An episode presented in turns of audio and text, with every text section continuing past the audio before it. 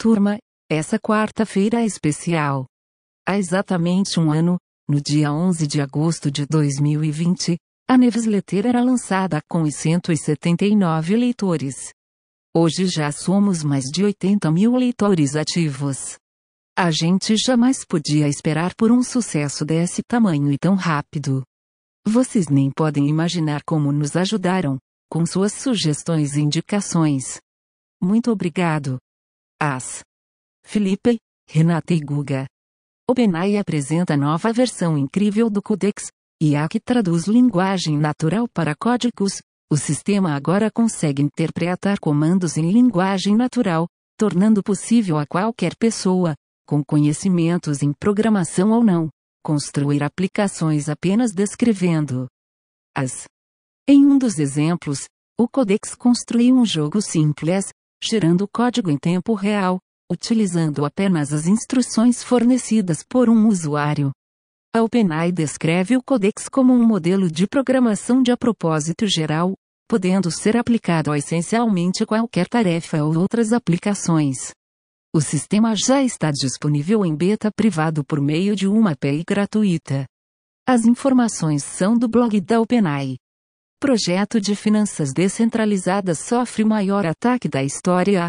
O projeto DeFi, Polina Network, protocolo cross-chain descentralizado, anunciou que hackers levaram 611 milhões de dólares, 3,1 bilhões de reais, de suas carteiras.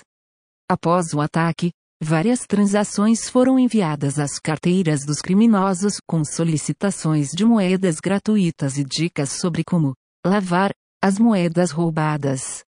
As informações são do site Blackpink Computer. Atletas de esportes se manifestam contra a regulamentação no Brasil. A comunidade afirma estar sendo excluída do debate e está fazendo uma campanha de oposição aos projetos de lei estaduais que buscam regular a prática do esporte eletrônico no país. As informações são do canal UTIS. Elon Musk afirma que pode desenvolver trajes espaciais lunares após NASA anunciar atraso, com dificuldades na confecção do equipamento de proteção, um pouso na Lua no final de 2024, conforme a NASA planeja atualmente, não é mais viável.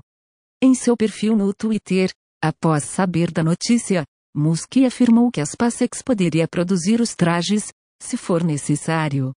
A SpaceX já projetou trajes que foram usados em várias missões espaciais, mas que não serviriam para caminhadas na superfície da Lua. As informações são do site Futuris.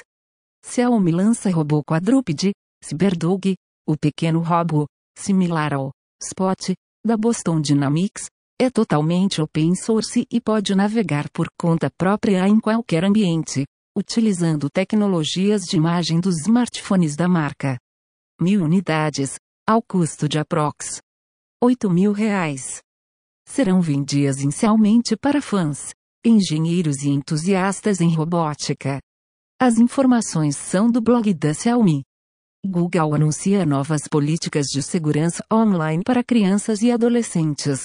Dentre as novidades, qualquer pessoa com menos de 18 anos, seus pais ou responsáveis, poderá solicitar a remoção de suas imagens dos resultados de buscas no Google. As informações são do blog do Google.